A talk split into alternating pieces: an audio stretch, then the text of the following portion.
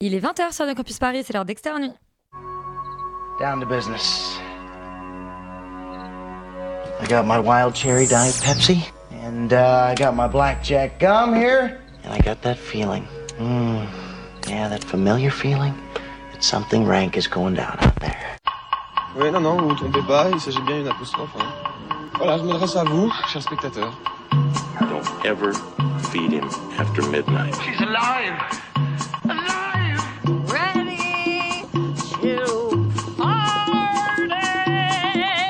I'm sorry, Dave. I'm afraid I can't do that. I'm a man? Well, nobody's perfect. Qu'est-ce que c'est C'est pas quoi faire. Les acteurs sont à l'aise dans leur personnage, l'équipe est bien soudée, les problèmes personnels ne comptent plus, le cinéma règne. Vers l'infini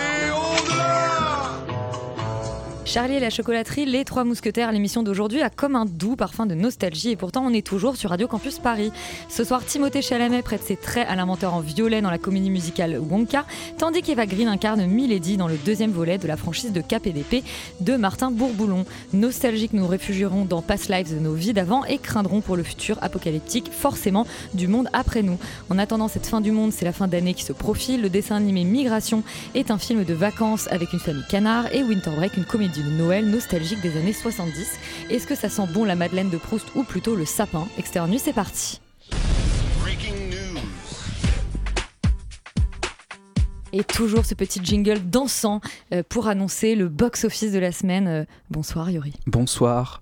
Euh, avec une semaine dominée par deux films d'animation, mais une petite semaine quand même, puisque le premier au box-office, ça reste Wish, qui continue son score pas dingo avec une deuxième semaine à 395 000 entrées, pour un cumul à 1 million et quelques. Peut-être que le film va les taper 1 million 5, mais ce qui pour Disney est un café.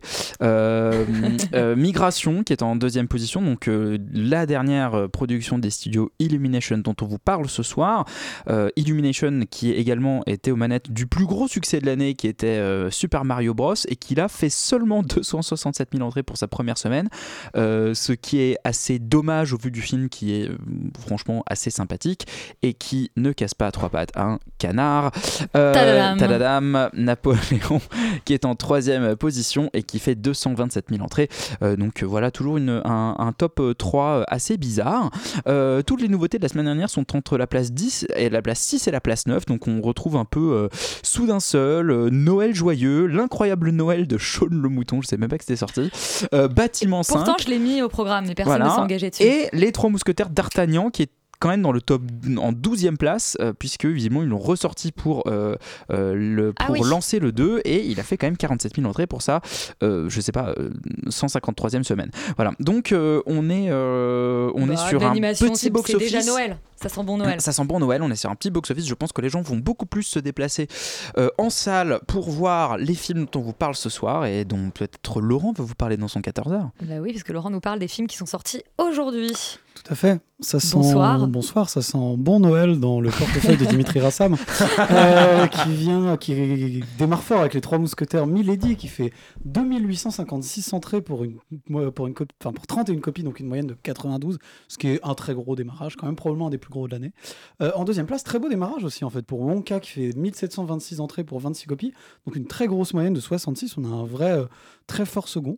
En troisième place, un film dont on vous parle aussi aujourd'hui, Past Lives, nos vies d'avant. Dis donc, mais qu'est-ce qui se euh, passe? On parle de tous les films. 664 entrées pour 19 copies, donc une moyenne par 36, de 36, ce qui est, Pour un euh, premier ce qui est très film ce qui non est mais pas trop mal. ce ouais, qui est pas un trop film mal. Il y a eu un gros gros buzz euh, côté euh, enfin euh, US, Ouais, mais Canada. ici, mais bon, ça se traduit pas toujours en, Non, en entrée en pour, un film, pour un film distribué par ARP, j'avoue, je pense que ça leur, ARP, ça leur arrive pas si souvent.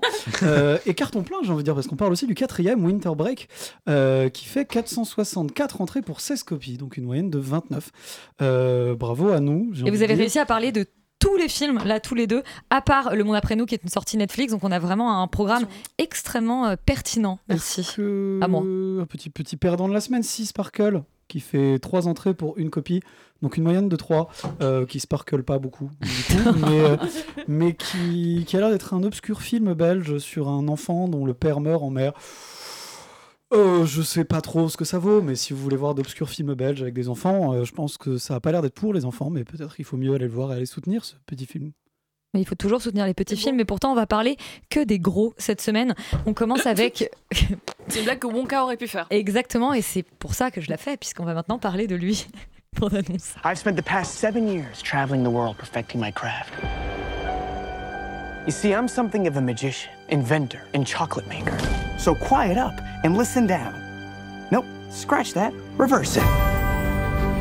Mr. Wonka, I can see you're a man of great ingenuity. What are you doing? I'm making chocolate, of course. Wonka Imen, c'est donc euh, le préquel de Charlie et la chocolaterie, la comédie musicale centrée sur euh, l'inventeur en violet. Exactement, c'est tout à fait ça. Donc on suit Willy Wonka qui euh, débarque dans la ville pour proposer son chocolat, euh, un peu naïf en pensant que tout le monde va lui ouvrir les portes. Et en fait, il se retrouve face au cartel de la chocolaterie, donc une espèce de trinité d'hommes en costume un peu loufoque qui en fait ne veulent absolument pas qu'il ait sa place.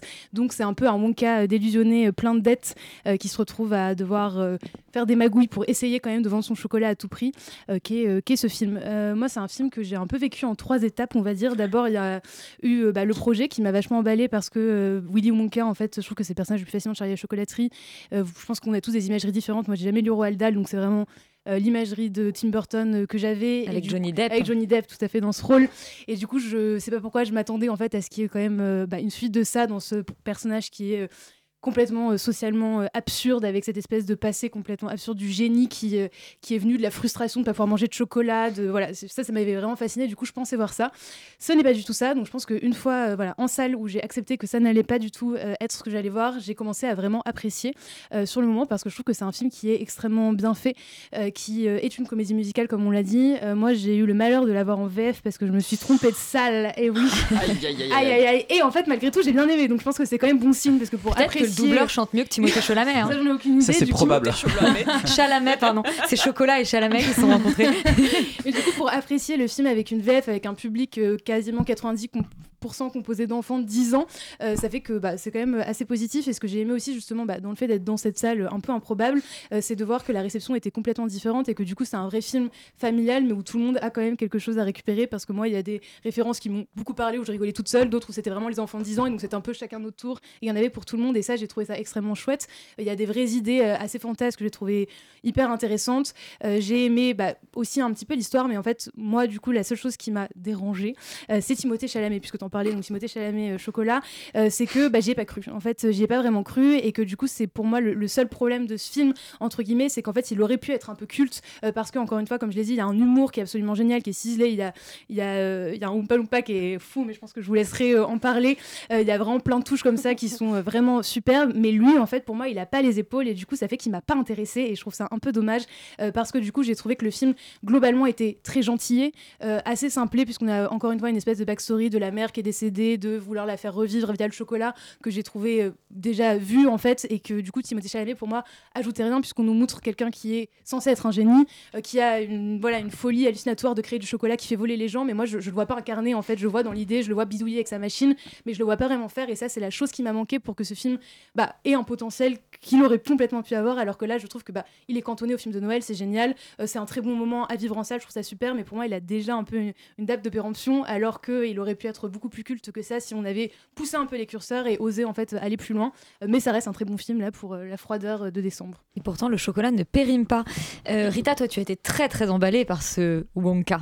Bah, au départ, pas du tout, parce que moi, déjà, je n'ai pas d'imagerie de Willy et la, Willy et la chocolaterie, aussi de Charlie et la chocolaterie, parce que c'est pas quelque chose qui, avec lequel j'ai grandi. J'avais vu le film de Tim Burton, il m'avait terrifié, je crois que j'ai jamais fini par ailleurs, mais je- c'est pas. bon, Est-ce qu'on est surpris? Euh, C'est pas quelque chose que j'ai- j'aime particulièrement, et surtout, je suis pas non plus la plus grande fan de Timothée Chalamet, plutôt neutre à son égard, et l'idée d'une comédie musicale moderne, moi, ça me fait toujours un peu peur, parce que j'ai l'impression qu'on n'a plus vraiment d'auteur de comédie musicale pertinent, sauf Yuri Rebeko à cette table, évidemment. Euh, mais en, en- en gros, j'ai à reculons, surtout que la bande-annonce, il faut qu'on parle de cette bande-annonce ignoble qui donnait l'impression que ce film allait être le la plus grande bouse de l'année, qui montrait rien des visuels, euh, qui, pour le coup sont une des grosses forces du film. Et rien de la comédie musicale. Rien, oui, mais alors les visuels, visiblement, euh, sont encore en, en train d'être terminés. Qu'il y a un truc où les, les, les mecs des effets spéciaux ont un peu charbonné euh, jusqu'au dernier moment, donc potentiellement c'est lié à ça. C'est sûrement ça, mais en fait, à ce moment-là, attendez pour la bande-annonce, parce que même le fait de pas montrer que c'est une comédie musicale, c'est comme pour Mean Girls qui va sortir en début d'année prochaine. Je comprends pas l'intérêt de faire euh, de, des projets comédie musicale si on on a peur de les marketer ensuite. Et pour moi, ça a été une bonne surprise en ce sens parce que j'y allais à reculons. Vu la tête de la salle quand ça a commencé à chanter, je pense que c'était une bonne chose finalement. la France, que C'est vrai, c'est pas que la France, hein, même Ah ouais Ouais, ouais, même euh, il y a euh, n'y a pas de musique dans la bande-annonce. Et ils disent que c'est une musical, mais qu'à certains publics, ce que je peux entendre parce que ça fait peur à plein de gens, les comédies musicales. Mais en tout cas. euh, Bon, euh, Timothée Chalamet, je comprends entièrement ce que tu dis. Je trouve ça impressionnant qu'un mec de 27 ans réussisse à tellement s'établir dans un certain type de rôle que même à 27 ans, on ne peut plus l'imaginer faire des trucs euh, qui ne sont pas des films un peu autorisants où il joue quelqu'un un peu euh, de de détruit à l'intérieur ou quelque chose. On n'y croit plus trop quand il joue la joie et, la, et surtout la, candeur parce qu'en fait, c'est à ce stade, Willy Wonka, c'est quelqu'un de très candide. De ce que je comprends après, ça devient un peu un psychopathe et on comprend où ça va aller. Et c'est vrai que ce qui manque de cette profondeur à, euh, Timothée Chalamet pour nous exprimer ça. Ceci étant, Paul King, qui est donc le réalisateur et euh, le, co-scénariste, qui a par ailleurs fait Paddington et Paddington 2, et on comprend tout de suite. le- le- en fait, il a vraiment un univers, à la fois dans l'écriture, euh, où il prend très au sérieux sa comédie et il n'y met pas de cynisme, et même même si c'est des comédies familiales, il fait ça avec beaucoup de bonté et je et j'aime trop avoir des blagues sans sentir que derrière il dit ah regardez j'ai fait une blague euh, enfin un truc à la Marvel. Il est pas du tout dans ce ton là il est plus dans le truc de dire on est des anglais donc on va un peu se foutre de votre gueule. D'où euh, le Oompa Loompa en question. On a décidé de pas dire qui c'était vous verrez bien. C'est merveilleux vous verrez.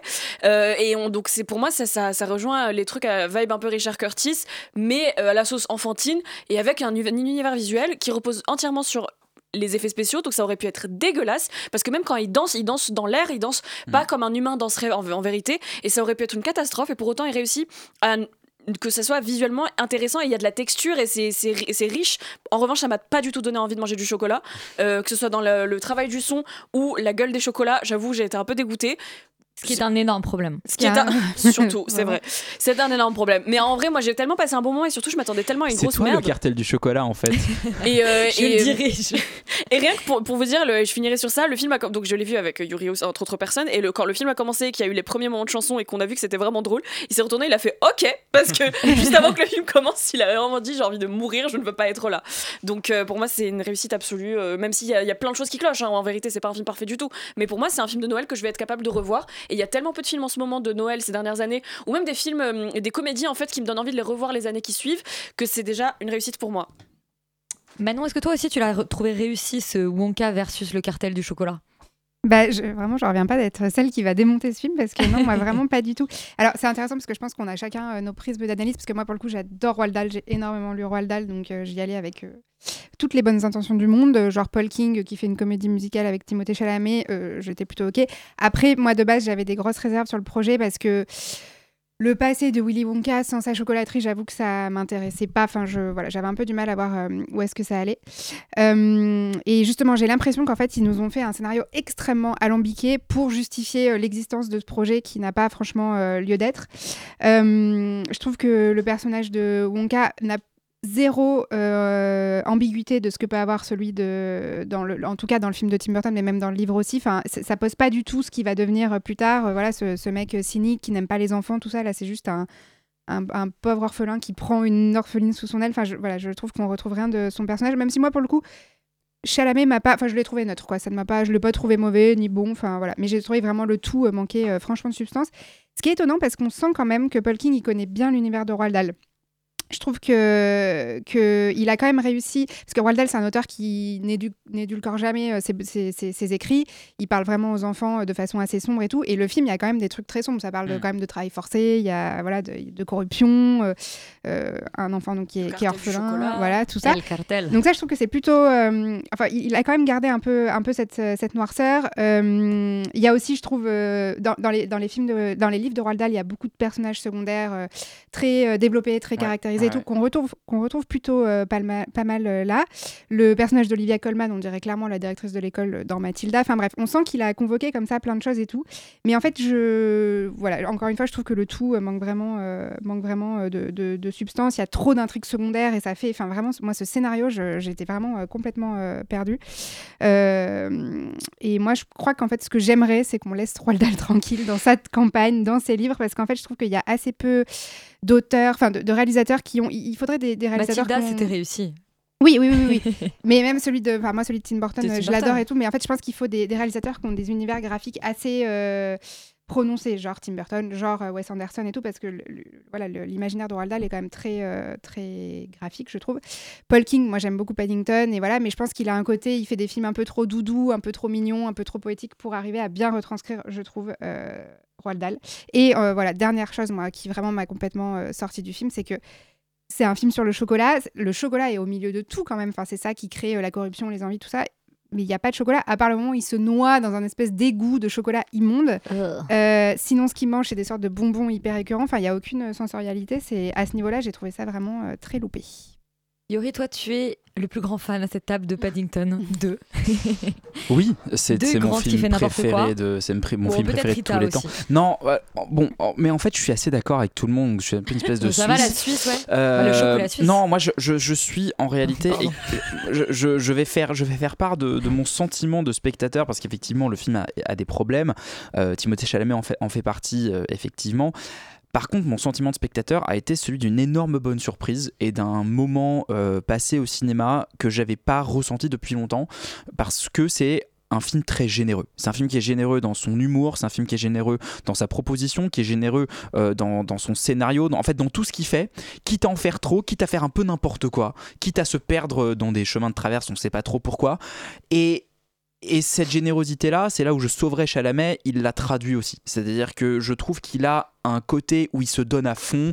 Oui, c'est pas le meilleur chanteur, c'est pas non plus forcément le comédien le plus avec la plus grosse palette, mais par contre, tu sens qu'il se donne à fond dans ce truc-là. Tout marche pas bien, mais là où je trouve que, enfin, je suis pas trop d'accord avec toi, Manon, c'est que moi je trouve que ça respecte vachement. En tout cas, moi je me suis vachement retrouvé dans ma dans mes souvenirs de lecture de Chalet et Chocolaterie, euh, euh, qui en fait est un. Enfin, c'est quand même beaucoup plus énervé effectivement l'univers de Roald. Il est même problématique euh, par certains aspects. Mais dans, dans, dans ce cas-là, je trouve qu'il s'est approprié sa fantaisie, qu'il en a, qu'il s'est approprié aussi, en fait, cet, cet amour du jeu de mots débile, enfin d'espèce de de, de, de, de vraie musique aussi de la langue, d'aller chercher comme ça de l'humour dans, dans plein plein de choses et dans plein de situations qui sont complètement absurdes. Et du coup, méchant. de l'inscrire aussi euh, beaucoup plus moins dans l'héritage de Tim Burton que celui du film des années 70 avec euh, Gene Wilder.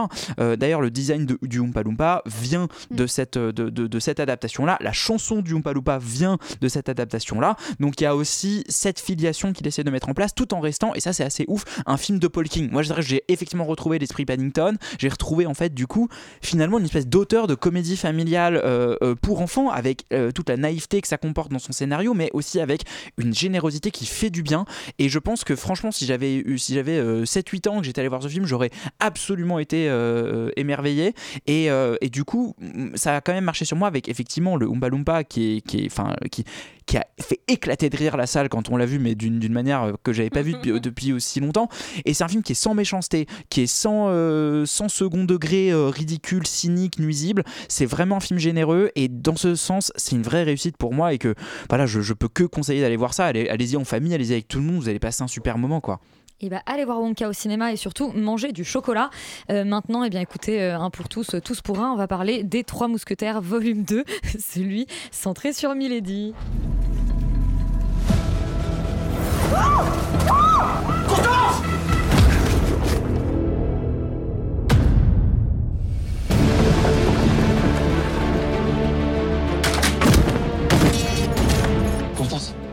Quelle euh, musique euh, pleine de. C'est quoi le terme de, Je sais pas, euh, on manque de casque en fait dans la salle, donc j'ai pas pu entendre la Ah musique. merde Comme tu as remarqué, je n'ai pas de casque sur les oreilles. Mais je pensais que c'était t'étais branché en wifi ou je ne sais pas. Euh, J'allais dire de. Mais je n'ai même plus le terme de. Écoute, qu'est-ce que c'est les mousquetaires? Je peux pas t'aider vraiment. Mais je sais pas, qu'est-ce mais que je vais les le retrouver mousquetaires pendant Bah, ta chronique. des- ce sont des soldats euh, qui sont chargés de la protection du roi. Euh, bref, euh, donc les trois mousquetaires, hein, la suite euh, du film de Martin Bourboulon, toujours de Martin Bourboulon.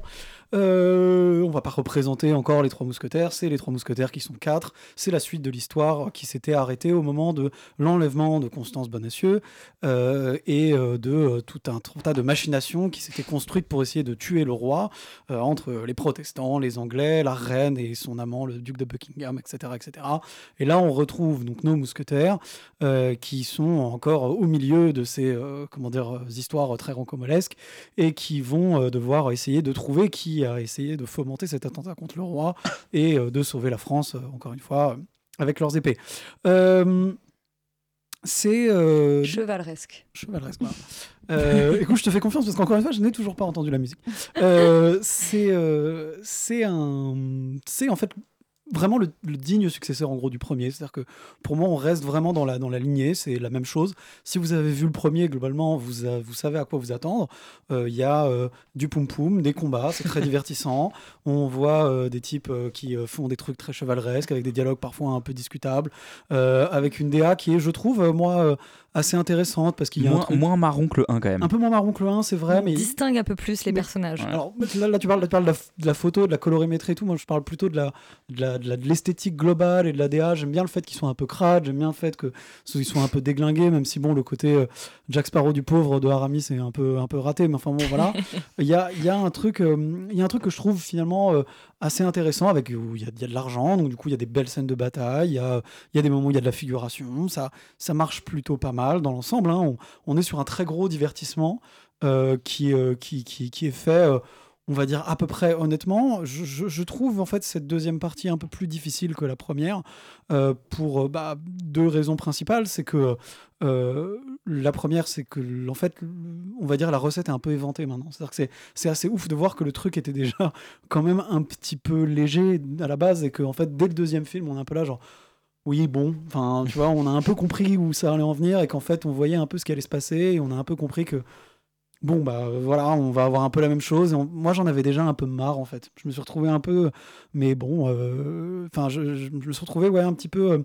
Underwhelmed, enfin j'étais un peu déçu finalement de ce truc en me disant j'ai pas eu de bonne surprise, j'ai pas eu de bon match, enfin j'ai pas eu de moment où me dire genre ah ouais c'est vraiment cool, je suis vraiment en train de plus kiffer par rapport au premier, pas du tout le cas au contraire, d'autant que je trouve que le il y a quand même pas mal de problèmes dans, dans l'écriture du scénario parce que c'est le merdier total Oh oui. et qu'en fait ils arrivent pas bien à savoir ce qu'ils vont faire avec euh, toutes ces histoires de machination et d'attentats. On comprend pas qui est avec qui, par Et en fait, on comprend pas vraiment qui est avec qui, qui fait quoi. Il y a pas mal de trucs qui sont absolument incohérents en fait dans la manière dont les personnages euh, agissent. C'est c'est c'est bizarre, c'est pas très bien fait, c'est un peu n'importe quoi. Il y a un côté plus euh, plus bordélique et, et moins tenu que le premier. Et du coup, en fait, euh, euh, je, je sais qu'il y en a qui ont trouvé ça peut-être potentiellement du coup plus réjouissant, comme toi par exemple, mais Tout à fait. mais en fait, euh, je trouve que ça fait perdre en force à l'histoire globale, qui est, euh, qui est comment dire, qui est, euh, qui est plutôt mieux faite dans le premier. Je pense aussi que les vrais fans des bouquins qui euh, ont un respect et qui apprécient particulièrement les bouquins euh, vont se jeter par la fenêtre en fait en regardant le film parce que vraiment ça n'a plus rien à voir. Et même il y a des trucs qui sont scandaleux globalement par rapport à ce qu'il y a dans le bouquin. Euh, mais euh, c'est oui c'est un film en fait où on a un peu l'impression que bah, en fait, le, le, le truc en deux parties fonctionne pas, en fait. Et qu'il aurait fallu assumer, faire un film peut-être un peu plus long et un peu différent sur un seul truc, mais revenir une deuxième fois dans cet univers qu'on a déjà vu une première fois sans qu'il y ait de surprise, sans qu'il y ait un truc supérieur, sans quelque chose qui va nous amener quelque chose en plus. Moi, je reste vraiment un peu sur ma fin. C'est dommage parce que ça reste regardable, ça a quand même encore à peu près les qualités du premier, mais juste la deuxième fois, bah, ça sent un peu le réchauffé, malheureusement. Yuri, tu trouves aussi qu'il ressent le réchauffé, ce troisième mousquetaire, partie 2 Oui, alors moi, c'est assez curieux parce que j'ai j'ai eu un sentiment de, de, de, de- comment dire, de, effectivement, de, de déjà vu par rapport au premier, mais, mais aussi d'une surprise. Enfin, comment dire, je suis assez d'accord avec le terme underwhelming, je sais, je sais pas comment on peut le traduire euh, aussi en français, de d'être euh, d'être pas déçu, mais en tout cas de. En dessous des attentes. En dessous- voilà, Oui, voilà. c'est en dessous des attentes. Euh, parce que moi, je m'attendais quand même, vu que le premier était assez rythmé, il allait assez vite, et il disait voilà, il va y avoir une grosse guerre dans le 2, mais moi, je m'attendais à voir la grosse guerre. Et elle est assez vite expédiée, quoi, la guerre. C'est-à-dire qu'il y a une grosse scène de baston assez bien foutue pour le coup, avec, euh, avec des tours qui explosent et des bateaux qui coulent. Moi, j'étais là, bon, ok, euh, il y a de l'argent à l'écran, c'est super. Et puis, en fait, le film s'appelle Milady. Et, on, et le scénario, le scénario la met un peu en place au début. Tu dis ah tiens, il va y avoir un truc. Et puis ah non mais tu sais quoi, il y a quand même D'Artagnan qui est là. Ah non mais en fait il y a aussi le complot. Et puis on et, et du coup le scénario part en fait dans, dans mille directions différentes. Ce qui fait que ce qui est très étrange, le premier alors que il m'explique les personnages, il me les introduit, il me les, il, il- il- fait un travail qui pour moi intellectuellement est beaucoup plus demandant en tant que spectateur parce que je suis obligé de, de découvrir tout ça. Et ben je suis plus attaché à ce qui va arriver à la reine, à ce qui va arriver à plein de gens que dans celui-là, bah pardon, où la reine elle a deux scènes, Louis Garrel a une scène et demie, Milady a quatre scènes, et du coup je me dis mais qu'est-ce qui se passe? Pourquoi ces gens-là gens-là sont-ils à l'écran? Pourquoi sont-ils dans le film tout court? Constance Bonacieux a deux scènes dans ce film. Donc il y a quand même un truc où. C'est mieux comme ça. Non, mais dans le sens où, en fait, effectivement, le premier arrivait tant bien que mal, hein, il, y a pas, il est pas évidemment pas parfait, il avait, il avait ses défauts, mais il arrivait beaucoup plus à me donner ce truc effectivement de KPDP, de rythme, de, de côté un peu picaresque de, de, de- de l'histoire que celui-là n'arrive pas du tout à faire. C'est-à-dire que moi je me fais un peu chier pendant le dernier tiers parce que ben la guerre est finie et puis elle se termine. Euh, euh, euh, comment dire, elle se, finit, elle se termine hors cadre, elle se termine pas à l'écran. On nous dit ouais d'ailleurs, s'est terminé. Et bah, by the way, donc il y a un côté comme ça où, où finalement le, le film n'arrive pas à choisir son point de vue, son titre est mensonger, Ouais. et par conséquent, on se retrouve avec un, un projet qui a le cul entre deux chaises. Et effectivement, Martin Bourboulon, le concept de filmer des scènes d'action en caméra à l'épaule quand il y a genre euh, 100 000 personnes à l'écran. Ça marche pas trop. Euh, ça marche quand il y a une course poursuite avec un gars euh, qui saute euh, de- dans la flotte au début. Ça c'est un plan qui est assez cool, mais qu'il a piqué chez Jason Bourne. Euh, mais euh, mais pour le reste, effectivement, malheureusement, c'est un peu limité. Non, je pense qu'on peut se mettre d'accord sur le fait qu'il faut retirer la caméra des mains de Martin Bourboulon Ah oui, ça, je pense qu'on vite est- que possible. on- est tous- on est c'est- tous d'accord. C'est lui le problème. Et il s'appelle Bourboulon, c'est rigolo. Et il, a, il a ça pour lui, c'est bien. Alors Roman, toi tu, tu vas pas pouvoir comparer euh, au 1 puisque tu ne l'as pas vu, tu allé voir le Et 2 non, euh, à moi je me suis évité toute euh, forme mais de un. Previous Leon au début oui, du bah film. exactement ce que j'allais dire. j'allais dire. gênant. Qui est un peu, oui, c'est- on est dans- totalement série. on est dans une série, dit, ah, voilà. génial, ils ont, ils ont su que je n'avais pas vu le premier, ils ont mis ça pour moi. Et puis heureusement, c'est une adaptation assez connue, donc euh, ça m'a évité quand même de me perdre dans, dans l'histoire. Euh, moi, à ma grande surprise, j'ai trouvé ça assez réussi dans l'ensemble. Euh, D'abord dans son côté aventure, émotion, divertissement. Je pense que j'aurais détesté effectivement voir deux fois la même chose. C'est-à-dire que euh, là, si tu me dis que le, le premier c'est la même chose que celui-ci, T'as- j'ai pas du tout t'as- l'impression qu'il va y avoir il un a d'autres 3 en qualités, plus, hein. d'autres- en fait, il a d'autres qualités, d'autres défauts. C'est Ok. bizarre. Oui, oui, Bon. oui, complètement. En tout cas, euh, ce- pour ce côté aventure là, il réussit. Donc, euh, je, si tu me le remets, euh, pourquoi pas. Mais si c'est pas, si c'est la même narration, les mêmes euh, défauts, au contraire. Moi je trouve qu'il est, serait, il est- enfin moi je trouve qu'il est mieux écrit le premier quand même. Pardon. Non mais c'est pour rassurer Roman. Eh ben, j'irai voir le premier. En tout cas, voilà, je trouve que le film est assez maîtrisé dans son rythme, dans sa structure, et ça rend le récit hyper fluide et ça laisse quand même euh, de la place au suspense. Donc je trouve que euh, là-dessus c'est assez réussi. J'avais peur de la tonalité euh, parce que et du côté un peu risible que ça peut avoir des projets aussi ambitieux que celui-ci. Et en fait, c'est là où j'ai été hyper euh, agréablement surprise parce que j'ai j'ai cru au décor, j'ai cru à l'époque, j'ai cru euh, au personnage et à la façon dont ils jouaient aussi, euh, même euh, tous les acteurs. En fait, il y a presque plus de problèmes de crédibilité dans la narration, ce qui est le problème que vous avez soulevé. Donc, effectivement, il y a plein de, de, voilà, de maladresses, de trucs qui marchent pas, de trucs qu'on comprend même pas du tout. Et moi, je me suis un peu dit, du coup, peut-être comme je n'avais pas vu le premier, il y a des trucs que je comprends pas pour la narration, mais de ce que vous avez l'air de dire, c'est juste des, pro- des défauts de scénaristique, quoi. Euh, alors, je trouve que le film, en revanche, n'est pas du tout euh, original. Et encore une fois, on l'a dit, mais euh, la mise en scène par rapport aux scènes d'action et aux scènes de, de, de combat, d'épée, etc., c'est hyper chaotique. On comprend absolument rien, donc ça n'a aucun intérêt là-dessus. Mais en fait, je trouve que les décors naturels et le casting et le spectacle que propose le film dans l'ensemble me font un peu oublier ces combats mal filmés, surtout que l'intérêt du film, moi, je le trouve davantage dans, dans les twists, dans le petit cœur perplexe de D'Artagnan et un petit peu tous ces personnages euh, qui, euh, je sais pas, qui, qui ont des problèmes qui en fait euh, sont beaucoup plus euh, personnels que la guerre qu'on qu'on ne voit presque pas effectivement dans le film. Euh, je trouve ça un peu dommage que les- tous les autres mousquetaires à part D'Arta- D'Artagnan soient vraiment en retrait, ils servent complètement à rien. Euh, et en fait, les seules scènes Ils servent qui à je faire trouve- des blagues. oui, des blagues, mais en fait, c'est les scènes les qui meilleures sont... scènes du film. Oui, c'est des bonnes scènes. hein. En fait, il y a des trucs qui, qui fonctionnent, mais je trouve que ça fonctionne que quand ils sont complètement euh, ensemble. Quand ils sont dispersés, on on en a plus rien à foutre et c'est sauf. D'Artagnan, c'est un peu dommage. Donc euh, voilà, je trouve que dans l'ensemble, ça reste euh, assez euh, joyeux en termes de spectacle, même si euh, pour la narration, l'originalité, etc., on passera. C'est pas vraiment pour ça qu'on va voir euh, les Trois Mousquetaires. Et on a hâte de voir un troisième opus. Fou. on va maintenant s'intéresser à Past Lives, donc nos vies d'avant, euh, ce film américain, euh, premier film de sa réalisatrice et qui est déjà euh, bah, en haut du, du box-office de la semaine. There's a word in Korean, inyon. It means providence or fate. Do you believe in that? That's just something Koreans say to seduce someone. Alors, je, le dis euh, comme ça en introduction, je crois que nous avons un désaccord à propos de ce Past Lives, qu'il y a vraiment les, les lovers et les moins lovers, voire des petits haters. Euh, Manon, qu'est-ce que ça nous raconte ce Past Lives? De Céline C'est- Song. Donc ouais, Céline Song qui est une réalisatrice canado-coréenne. C'est son premier film, c'est très autobiographique, je crois, et ça raconte l'enfance, euh, enfin l'histoire de deux amis slash amoureux d'enfance qui s'appellent Nora et Ae Sung et qui vont être séparés en fait quand Nora va émigrer euh, au Canada avec sa famille. Et ils vont se retrouver euh, genre dix ans plus tard euh, via Facebook et puis ensuite donc ils vont se reparler via Skype.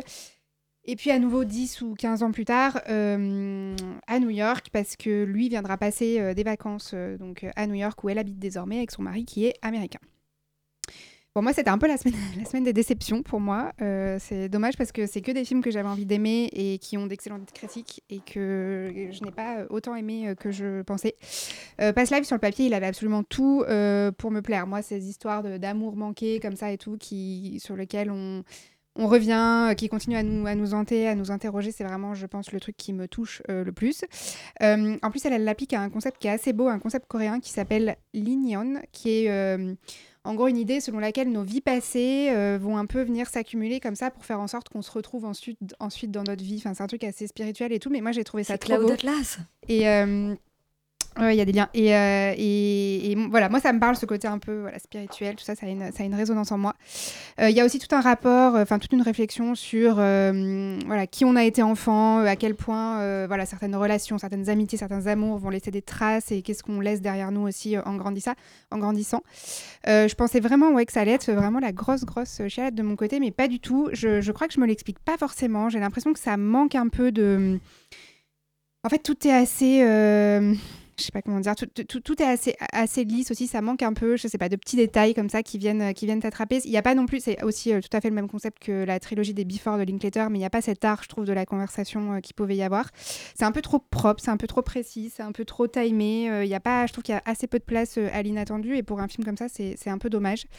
Euh, toutes les, les, qualités que j'aime en principe dans les films, c'est-à-dire ce côté très pudique, très élégant, là, moi, ça m'a complètement tenu à distance et je trouve que les personnages sont trop dans la réserve tout le temps pour qu'on arrive à être en empathie avec eux. Peut-être qu'il y a une certaine barrière de la langue vu que beaucoup du film est en coréen, je sais pas, peut-être une façon différente euh, d'exprimer les émotions, mais voilà, moi ça m'a laissé de côté. La scène d'ouverture euh, du film est géniale. euh, on voit donc ces trois personnes, ces trois personnages qui discutent dans un plan, plan large, dans un bar comme ça. Et en voix off, il y a des gens qui imaginent ce que peut être leur relation. Donc c'est plutôt bien, je trouve. C'est des trucs qu'on a tous fait. Et puis ensuite, cette scène, on la revit euh, dans le film via son point de vue à elle, où elle est donc avec son mari et donc avec son amour d'enfance. Et donc, elle fait la traductrice comme ça entre l'américain et le, coréen. Euh, mais en fait, je... et cette scène est très belle et très bien écrite, notamment grâce au personnage en fait, de son mari, qui est interprété par euh, un acteur qui s'appelle John Magaro, qui jouait dans Co. Et en fait, c'est vraiment, je trouve, le personnage le plus touchant et le mieux écrit de, de- ce film. Il est vraiment dans une masculinité euh, tout sauf toxique. Il est en réserve, enfin, en- voilà, un peu en, en, arrière-plan comme ça. Il la laisse vivre ce truc. Et enfin, c'est vraiment euh, très très beau. Et je crois que moi, j'ai été beaucoup plus touchée par leur couple à eux deux que par euh, en fait euh, son, couple avec mille guillemets avec cette amie d'enfance. Voilà. Donc en fait, je crois qu'au final, c'est simplement l'histoire d'une femme qui aurait aimé vivre plein de vies en une seule vie. En fait, c'est pas si bouleversant que ça, mais en fait, le film a eu un tel écho en festival, tellement de gens ont dit c'est le plus beau film de l'année, on a trop pleuré, machin, que voilà, je pense que je m'attendais à autre chose et j'étais un peu déçue. Félix, toi aussi, tu as été euh, un peu déçu par ce Past Lives? Déçu, j'en attendais T'en pas attendais rien. grand chose. et enfin, en fait, je m'attendais exactement à ça. Et, euh, et je vais être même peut-être un petit peu plus dur que, que Ah, Manon. Voilà, le hater, il se révèle. C'est moi, euh, surprise. Euh, non, mais en vrai, sur- en plus sur le papier, pourquoi pas Je pense que c'est le genre de, de petites euh, comédies, euh, enfin des fausses comédies romantiques qui peuvent euh, me toucher aussi, parce que j'ai un cœur sensible derrière cette C'est carapace. menteur. Et oui, ça existe.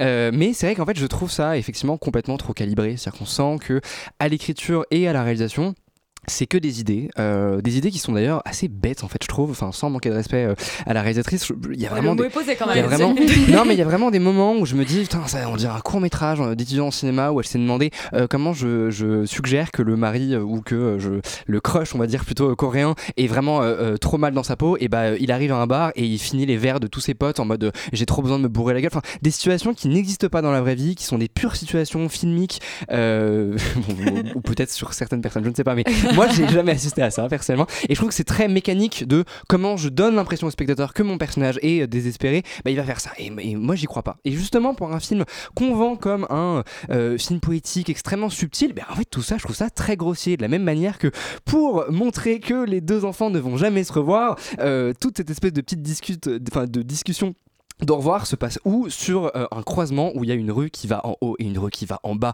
C'est tellement fort en termes de mise en scène, j'ai jamais vu ça. C'est que des, des- des idées qui sont, moi je trouve, un peu bêtes et nulles, euh, malheureusement, et, et- juste trop appuyées pour que. Pas euh, de manque de respect. Hein. pour que, pour que l'émotion surgisse quoi. C'est pas ça à mon sens un très grand film voilà qui te matrix euh, je ne sais quoi. Bon après à côté de ça il y a quand même des qualités. Euh, euh, je trouve que l'actrice est très cool. Euh, tu t'as parlé de son mari effectivement mais elle elle est vachement bien. Nathalie, ouais. Voilà, et en fait, un des problèmes aussi du film, c'est que je ne, crois- je, ne- je ne m'intéresse pourquoi on s'intéresse plus au couple que vraiment euh, à, à la, au- comment dire, euh, à la relation qu'elle a avec cette espèce de, de petit ami euh, coréen. C'est que lui, il est nul. Je trouve qu'il il, il est- il joue pas bien, il est sous-écrit comme je l'ai comme j'ai expliqué, et du coup, elle, elle provoque beaucoup plus d'empathie. Du coup, on s'intéresse beaucoup plus à son couple, et comme effectivement son mari est super, bah en fait, c'est c'est tout l'intérêt du film. qu'ils je veux restent dire, ensemble, quoi. Tout Mm. l'intérêt du film est complètement bancal et marche pas du tout. Et en plus, ces espèces effectivement de concepts un peu philosophiques, c'est très intéressant, mais ça a déjà été étudié effectivement dans d'autres films qui le montrent visuellement. Et moi, je sais pas pourquoi, je trouve ça presque, et encore, je vais dire un, un- un gros mot, mais euh, je trouve ça presque plus touchant dans Everything Everywhere, Everywhere All at Once, qui traite un tout petit peu de ça et qui le met vraiment en scène, que des gens qui, qui en parlent juste verbalement, de manière très théorique, mais qui en fait euh, ne te le montrent jamais vraiment.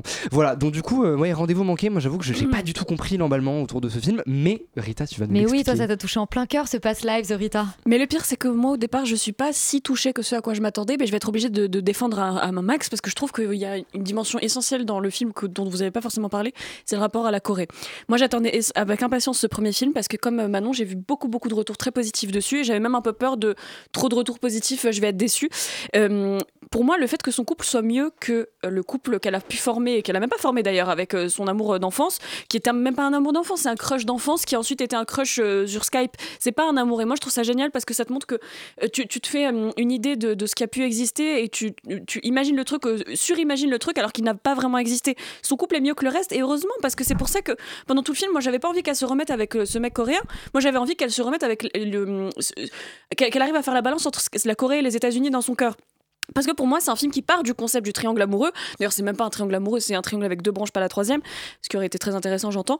Euh, pour finalement parler surtout de l'idée de l'altérité qu'on porte en soi quand on émigre quelque part, particulièrement quand on le fait à l'enfance. Parce que tout ce qu'elle dit, c'est que quand elle le voit, ça lui rappelle la Corée. Elle dit même qu'il est ultra coréen, elle est même pas attirée par lui. Elle le dit à son mari, elle dit. D'ailleurs, j'adore leur discussion entre les deux, je suis d'accord avec ça. Parce qu'elle lui dit, effectivement, il est beau, mais il est tellement coréen dans sa manière de parler, dans sa manière de faire les choses, que quand je suis avec lui, j'ai l'impression de pas être assez coréenne et en même temps, j'ai l'impression que je ne suis jamais autant coréenne que quand je suis avec.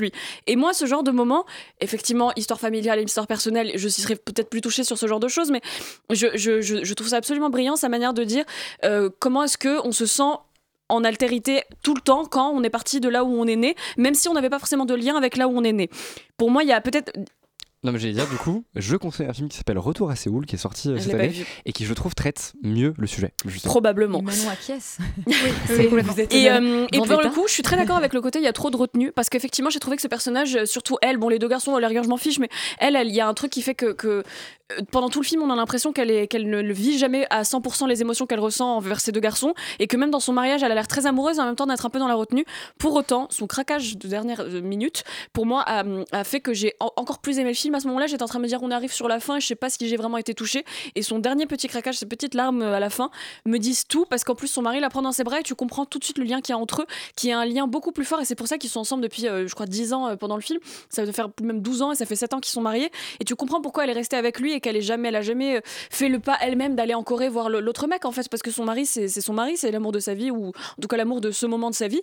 Et, hum, et moi, j'ai trouvé ça trop beau. Et par ailleurs, je suis d'accord sur le fait qu'il y a des idées de mise en scène qui sont un peu euh, étudiantes. En revanche, c'est un premier film.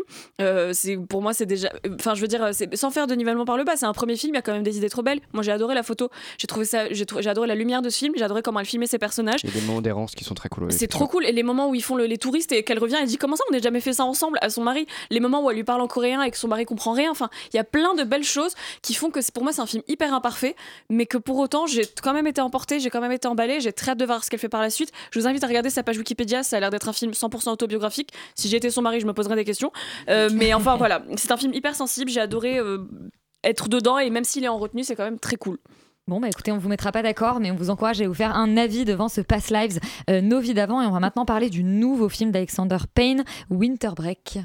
You just earned yourself a detention, sir. Being with you is already one big detention. Son of a.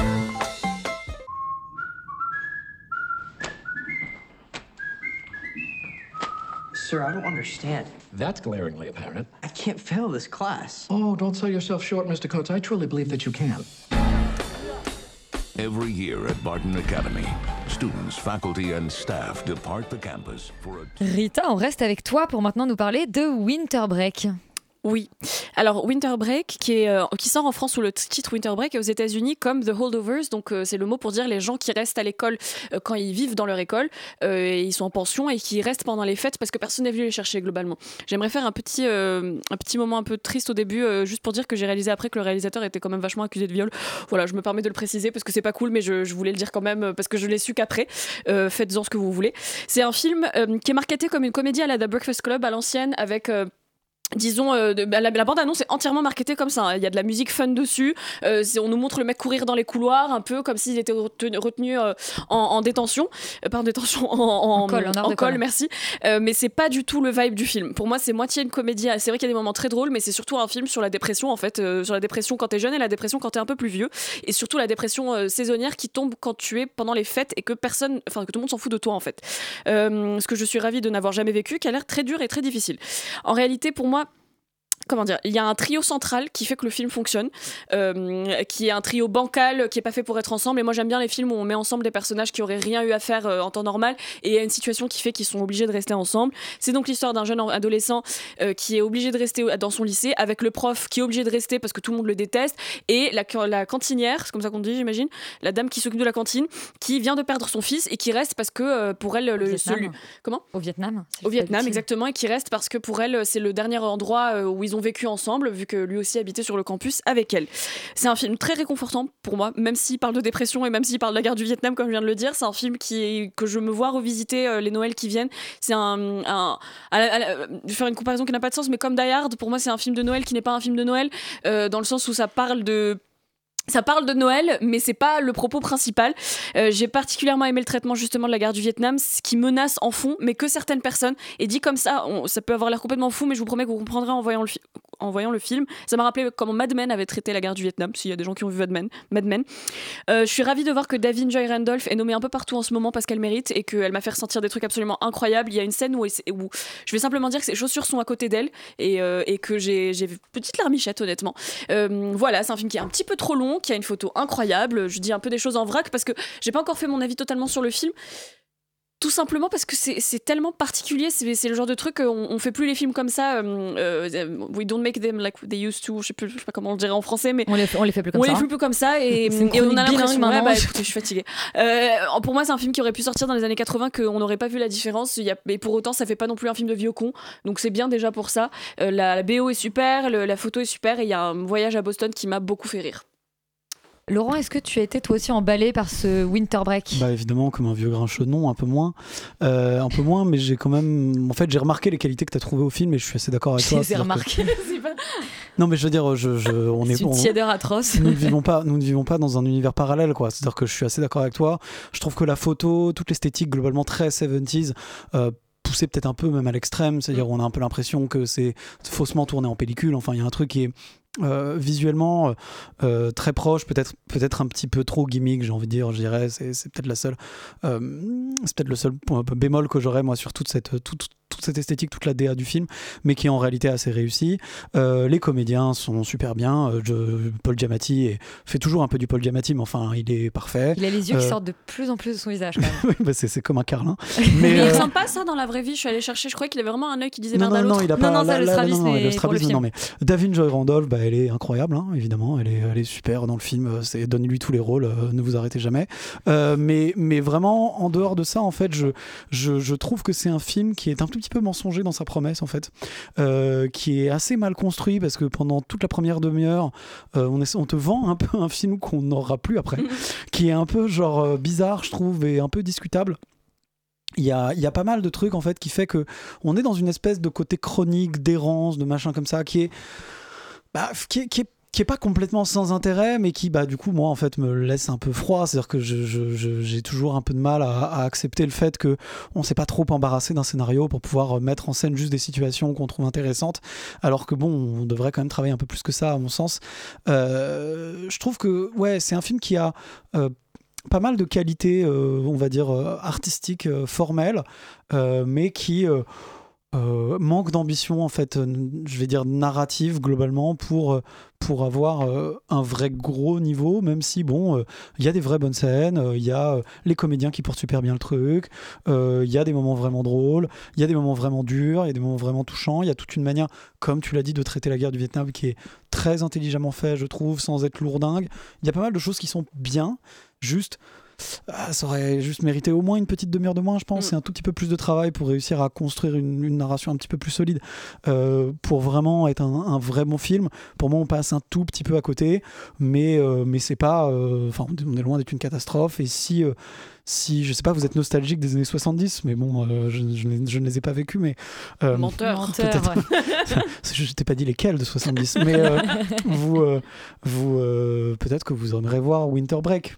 Mais c'est bon, Enfin, il y a un côté touchant quand même, c'est pas si mal. Bon, ça reste quand même une comédie entre mille guillemets de Noël. On va maintenant parler d'un film de vacances, mais un film de vacances de canard. C'est Migration, un dessin animé. Here we are together. We're on an adventure. Seeing what else life has to offer. Is that a little scary? Sure. But isn't it worth it? Yuri, est-ce qu'on peut dire d'emblée que toi, tu ne t'attendais pas tout à fait à ce film-là en allant voir Migration Euh, non, je Je veux bien m'attendais. toute une chronique en canard maintenant, s'il te plaît. Je pense qu'on va euh, acter la fermeture de Radio Campus si on fait ça.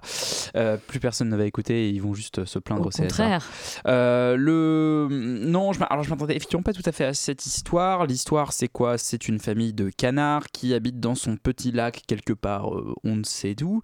Euh, il, euh, les... le, le père est très... euh, le monde euh, extérieur est plein de dangers, il ne faut surtout pas s'y confronter, c'est très très dangereux, restons ici, ne partons jamais. Tandis que sa famille dit mais si, mais si, allons, euh, rejoignons les autres euh, canards qui partent en migration euh, vers des contrées plus chaudes en hiver. Ça a l'air super, c'est génial. Et en fait, la, la migration devient une espèce de métaphore un peu des vacances en fait. Et du coup, voilà, on va partir découvrir le monde. C'est une sorte de, de le, le schéma narratif est celui d'un film de road trip de famille américain classique euh, avec une famille qui va partir Miller en vacances, genre les Miller, genre euh, euh, Vive les vacances, ce magnifique film avec Ed Helms. Si vous l'avez pas vu, rattrapez ça. C'est il y, a un- GPS qui parle coréen. C'est très marrant.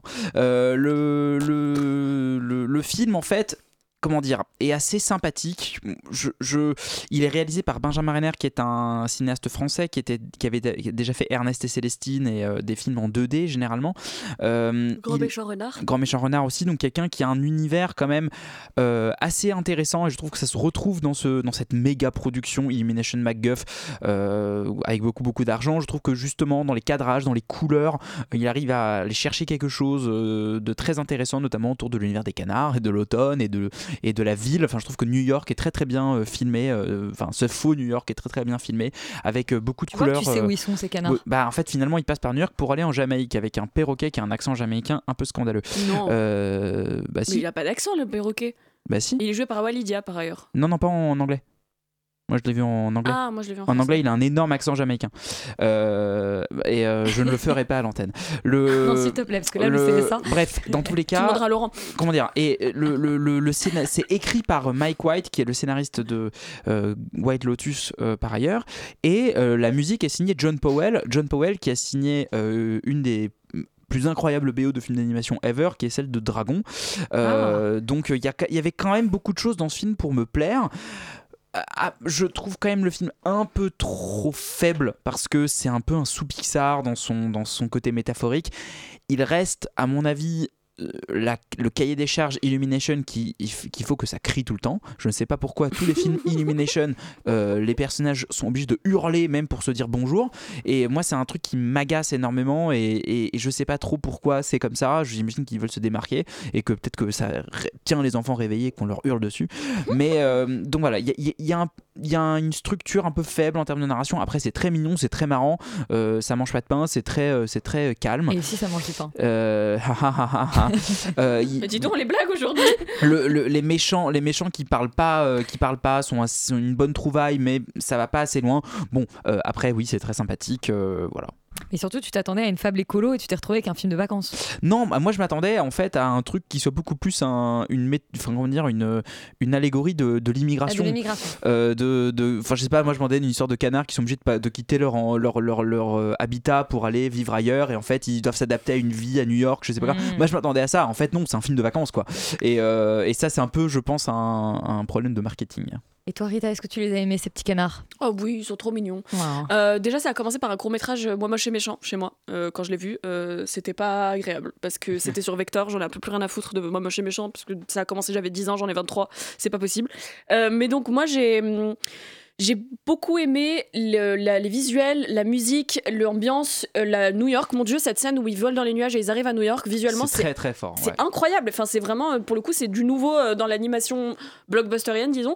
Donc ça, j'ai beaucoup aimé. Le scénario, même pour un film qui est clairement, euh, disons, avisé pour les enfants, je trouve ça très très paresseux. C'est maigrichon. ouais.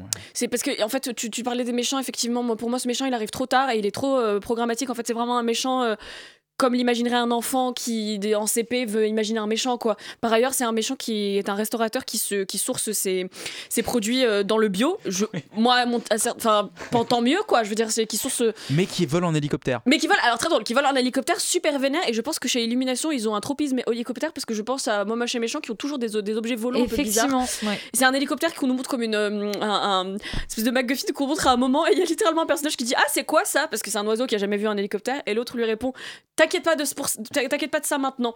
Et sur le moment, je me suis dit Hum, Est-ce que ça veut dire qu'il va revenir plus tard et que c'est vraiment le scénariste qui se fout de notre gueule? Oui, c'était ça.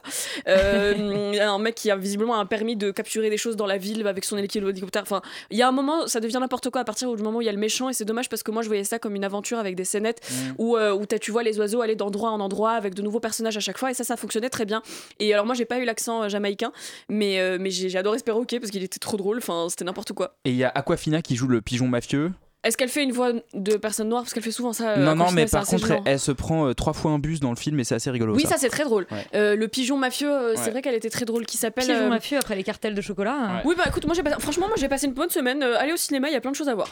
Voilà. Eh ben écoute, aller au cinéma, c'est peut-être la, la meilleure phrase que tu pouvais me, me lancer pour euh, terminer cette émission, puisqu'on va maintenant parler du Monde après nous, qui est sur Netflix, et pas sûr sûr qu'on ait très envie d'être sur Netflix cette semaine. Je suis allée sur Internet et je nous ai loué une magnifique maison sur la plage. Je me suis dit qu'en réservant et en faisant nos valises, ça éliminerait sûrement les chances que tu refuses. Oh, c'est une bande-annonce en VF, euh, ça ne dit rien de bien. Euh, Félix, Le Monde après nous, le nouveau film de Sam Esmail, à qui on doit notamment euh, Mister Robot. Qu'est-ce que ça raconte? Euh, ça raconte l'histoire d'une- ouais. famille euh, euh, avec euh, du coup les parents Amanda et Clay qui sont joués par Julia Roberts et Ethan Hawke. En fait, ils ont loué une espèce de, de maison Airbnb dans un quartier de Long Island qui est un quartier riche et, et assez en périphérique, on va dire de des gros euh, buildings de Manhattan euh, pour euh, y passer des vacances avec leurs enfants, euh, une petite fille et un, un garçon qui, est, qui a genre 16-17 ans, Ouais, un truc un comme ado, ça. ouais. Un ado, exactement. Et en fait, il se trouve que arrivé là-bas, ils commencent à ne pas avoir de réseau sur leur téléphone. La télé fonctionne pas, c'est un petit peu étrange. Et au milieu de la nuit, il y a les propriétaires de cet Airbnb qui débarquent et qui leur expliquent qu'en fait, suite à une coupure de courant au sein de la ville, euh, ils ont dû du coup euh, quelque part revenir un peu, enfin ils sont, ils sont revenus un peu en urgence euh, et les deux vont, vont devoir un peu cohabiter et il y a une- évidemment une espèce de tension, est-ce qu'ils peuvent faire confiance à leurs hôtes, est-ce que c'est un espèce de plan euh, un peu foireux pour les arnaquer ou pour les tuer ou on ne sait pas trop? Et tout part de là parce qu'il y a un espèce de suspense et avec euh, plein de petits mystères disséminés euh, par-ci par-là. Moi je suis un peu une bitch de, des espèces de, de, trail- de, de thrillers euh, extrêmement... Faut euh, juste couper en fait. Moi, on me demande Voilà, toujours mes mots en français. Tu es une. je suis une, euh, Une salope, une, euh. Voilà. Une grande amatrice de, euh, de thrillers euh, un peu voilà, euh, à suspense nul, on va dire, et très déceptif forcément parce que tout ce qu'on te met est tellement gigantesque dans le film que la fin va s'effondrer. Mais j'avoue que, pareil, sans te manquer de respect, Sam Ismail, tu as fait fort parce que c'est extrêmement bête aussi. c'est un peu la thématique des films que j'ai vus Et aujourd'hui. pour le coup, la fin est peut-être mieux que le film. et la fin, pour, euh, je suis pas sûr. Euh, non, mais c'est- c'est en vrai, on va pas se mentir, c'est une catastrophe. Je trouve que c'est euh, le film putassier par excellence euh, qui se regarde encore une fois sans déplaisir. Voilà, on va pas se mentir, j'étais accroché, j'ai pas vu trop les 2h25 passer. euh, mais en fait, moi, je- moi personnellement, ça a marché sur moi parce qu'en fait, je trouve le concept de ce potentiel blackout, parce qu'en fait, c'est de ça dont il Mhm. s'agit, et d'une peut-être d'une potentielle menace, on va dire, euh, interplanétaire assez, euh, assez intéressant. Interplanétaire, planétaire, tout court. Planétaire surtout, ouais. Euh, avec, euh, avec tout un espèce de Un sous-texte. multiverse. Tout un espèce de sous-texte survivaliste qui, euh, qui peut être assez intéressant. Mais malheureusement, c'est extrêmement programmatique. Toutes les scènes sont là, euh, alors qu'effectivement, ça dure 2h20 pour installer des trucs sur les personnages ou sur l'intrigue. Euh, quand tu voilà, regardes un petit peu des films, tu te rends vite compte que ça, on te le montre pour une raison, que ça va servir dans l'intrigue, machin. Bref, tout est extrêmement mécanique. Et parlons de la mise en scène qui est euh, catastrophique. Juste, euh, je trouve que Sam Ismail, il confond mouvement de caméra et narration. C'est quand même dingue. C'est-à-dire que le gars essaye de faire son virtuose. Il a vu Panic Room de Fincher, il s'est dit ah bah je vais faire la même chose. Sauf que et bon, c'est même pas le meilleur Fincher, mais euh, sauf que en fait, euh, peut-être le pire même. il fait juste bouger les- la caméra pour faire bouger la caméra, pour faire euh, une espèce de démonstration technique parce que il a les moyens, que c'est sur Netflix et machin. Mais en fait, ça ne raconte rien, ça ne procure aucune émotion. Je trouve le casting aussi extrêmement vide. À part Ethan Hawke qui fait de plus en plus bader, j'ai envie de dire pour le mieux, parce que vraiment sa carrière personnellement, euh, un peu comme Ah, euh, Hugh Grant, c'est- de, mieux en mieux. Mais moi, j'aime Kevin bien. Bacon Alors, moi, aussi en le-. Oui, mais qui, qui a un rôle beaucoup plus attendu parce qu'il a une gueule de méchant et Bah, tu, tu le vois, tu le vois à la minute 3 du film, ça, tu sais que ça va exactement. arriver. Mais j'avoue que moi, Julia Roberts, surtout, ça a été ma grosse déception. Ah ouais, moi, parce que, bien, ouais. euh, mais en fait, c'est pas elle le problème, C'est son rôle. Son personnage est euh, super débile, qu'on n'y croit pas un seul instant. Donc, franchement, moi, je, je trouve, enfin, passez votre chemin et plutôt regardez la bande-annonce de Civil War, le prochain film d'Alex Garland qui est sorti aujourd'hui et qui raconte peu ou prou à peu près la même Ouais. chose et qui a l'air quand même vachement mieux. Voilà, ça sera le mot de la fin.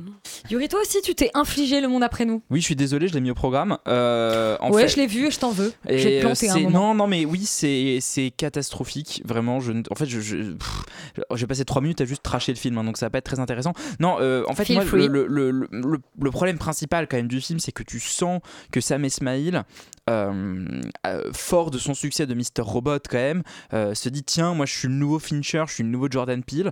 Du coup, effectivement, il a vu Panic Room, donc il fait des mouvements de caméra à la, à la Fincher et, euh, et il fait des setups à la Us mis avec Get Out quoi. C'est-à-dire que en plus de ce setup auquel on croit pas énormément, il y a tout un sous-texte de racisme parce que les propriétaires de la maison se trouvent être noirs. Du coup, la famille blanche va doute du fait que ce soit les propriétaires. Ce qui pourrait être hyper intéressant, mais c'est tellement gros sabot, c'est tellement souligné. Il est là, genre, hé, hé, moi aussi j'ai mon truc à dire euh, sur le racisme aux États-Unis. T'es là, ouais, mais en fait, euh, c'est pas très intéressant parce que d'autres l'ont fait mieux avant toi. Et, euh, et d'autant plus que, euh, d'autant plus que le, le, le- en fait, finalement, ça n'apporte rien au propos général du film. C'est-à-dire que c'est simplement un empilement de couches narratives et thématiques. C'est que y a- du propos, presque. C'est que du propos, mais c'est un propos qui en plus qui ne sert pas l'histoire. Enfin, c'est une banalité absolue, dire que, enfin, voilà. Et c'est et, et du coup, je trouve que ça ne raconte rien ni sur les États-Unis ni sur notre rapport au numérique, aux nouvelles technologies, parce qu'en plus, pour euh, euh, pour faire vivre euh, cette menace de manière réelle, physique, tangible, qu'est-ce qu'il fait? Ben, en fait, il, fait les trucs qui sont vieux comme le monde. Il fait des scènes comme dans La mort aux trousses avec des avions qui se crachent derrière le personnage qui court. Il fait des, voi- des voitures qui, qui roulent toutes seules sur une autoroute et qui font des carambolages. En fait, il fait des trucs qui sont du coup des, des espèces de poncifs du film d'action depuis 70 ans mais qui, qui ne racontent rien d'intéressant ni sur notre rapport au monde, ni sur, euh, ni sur euh, euh, le potentiel euh, euh, euh, danger que pourrait représenter notre addiction numérique, notre, euh, notre dépendance absolue aux nouvelles technologies. Et du coup, ça n'est que du blabla, les personnages passent leur temps à parler quand même euh, et à rien faire d'autre. Euh, moi, je comprends pas pourquoi les personnages perdent des dents au moment où j'ai pas tout à fait euh, compris euh, Mais l'intérêt. s'il a été irradié.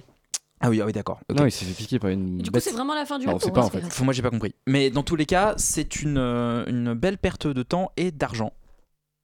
Bon, et bien une belle perte d'argent. En tout cas, ne, ne- n'allez, enfin, vous ne pouvez pas aller voir au cinéma puisqu'il est sur Netflix et passez votre chemin. de Netflix. Vous avez d'autres choses à aller voir. Visiblement, on vous a parlé quand même de plein de recos cette semaine. Extérieur Nuit, c'est terminé. On remercie Suzanne d'avoir réalisé l'émission et c'est tout de suite l'heure de Fresh List. Surtout, vous restez sur Radio Campus Paris et nous, on se dit à mercredi prochain.